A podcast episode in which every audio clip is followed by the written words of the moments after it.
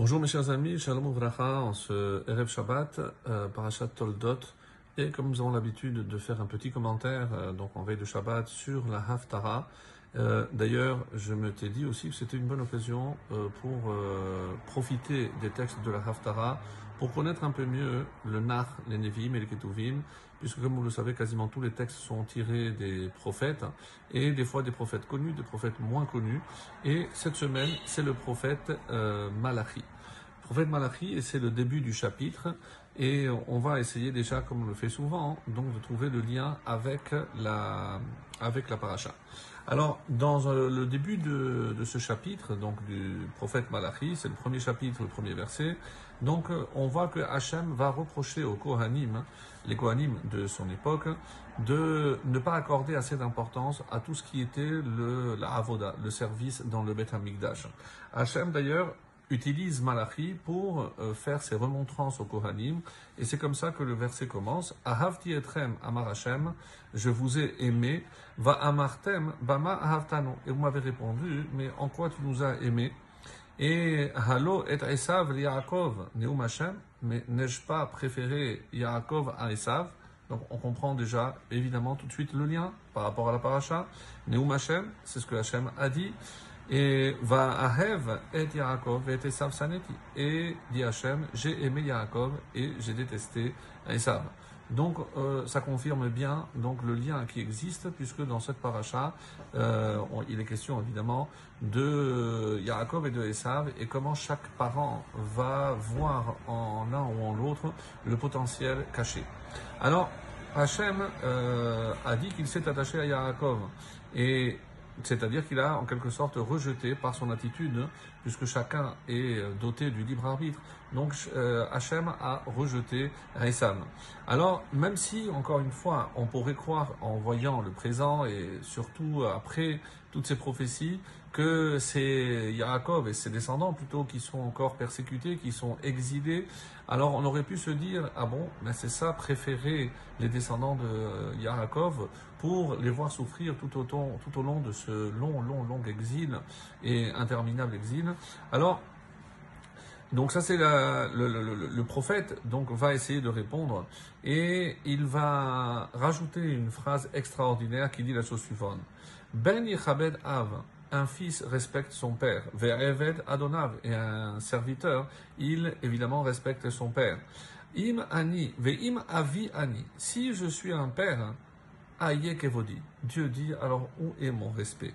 Ve'im adonim ani aye mora'i. Et si je suis considéré comme votre maître, où est ma crainte? Amar Hashem Sevakot a dit Dieu. Lachem akohanim Bachai Ishmi et pardon Bosé Shemi et c'est pour ça que il dit et il les traite de méprisants. Euh, et vous les Kohanim qui Bosé Shemi, vous méprisez mon nom. Alors on se pose la question comment se fait-il que ces Kohanim ont méprisé Hachem? Et la suite de la Haftara donne la réponse. Alors, on comprend ici la peine, la tristesse d'Hachem de voir ces Kohanim mépriser la Avoda. Et ils ont, et c'est comme ça que c'est écrit, Magishim al misbechi lechem menual. Donc, vous approchez sur mon autel du pain souillé. Va amartem. Alors, vous avez dit, mais en quoi on l'a souillé? Euh, On a fait exactement ce qu'il fallait faire. Be omrechem shulchan Hashem nivzehu et en disant que la table d'Hachem est méprisable. Alors, on ne comprend pas très bien de quoi il s'agit, et c'est l'explication, pas cette fois-ci du Malbim, mais du Meshech Chochma, qui nous permettra de comprendre de quoi il s'agit. Alors, certains disent que, euh, qu'est-ce qu'ils ont souillé le pain? Vous savez que avant de consommer le pain, le pain était posé sur la table, donc personne n'avait le droit de toucher avant de le manger.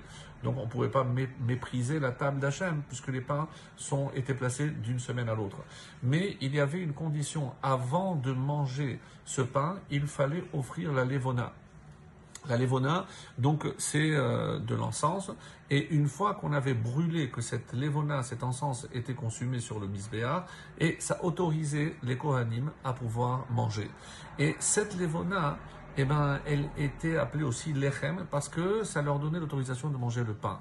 Mais qu'est-ce qui se passait? C'est que comme il fallait partager les douze pains par euh, tous les Kohanim qui étaient de service, alors c'est vrai que des fois, ils avaient un tout petit morceau. Et donc, il y a un, texte qui nous dit qu'une fois, un, il a dit, moi j'ai reçu un kazaït de lechem apanim. Le deuxième, il a dit, moi j'ai reçu un poule, donc la taille d'une fève. Et le troisième a dit, moi j'ai eu la queue du lézard. Alors, en entendant cela, comment il peut parler comme ça du pain euh, sacré? Alors, on a fait une enquête et effectivement, il rendu, on s'est rendu compte que ce Kohen était pas saoul. De là, qu'est-ce que on, a compris? Que malheureusement, il pensait que si déjà c'était pour manger si peu, pourquoi il fallait brûler l'encens? Des fois, on ne se rend pas compte que la, bracha n'est pas forcément dans la quantité, que même cette petite quantité, et c'est un petit peu euh, ce que le, la fin nous dit, puisque Hachem compte sur les Kohanim, il fallait qu'ils soient vraiment à la hauteur. Qui sifte Kohen ishmerudaat, car les élèves du Kohen garderont le savoir. Vetora piha. On demandera la Torah de leur bouche, qui mal Hachem car il est un ange d'Hachem. C'est celui qui enseigne la Torah, qui véhicule la Torah. Et on ne peut imaginer qu'il y ait une partie de la Torah qui soit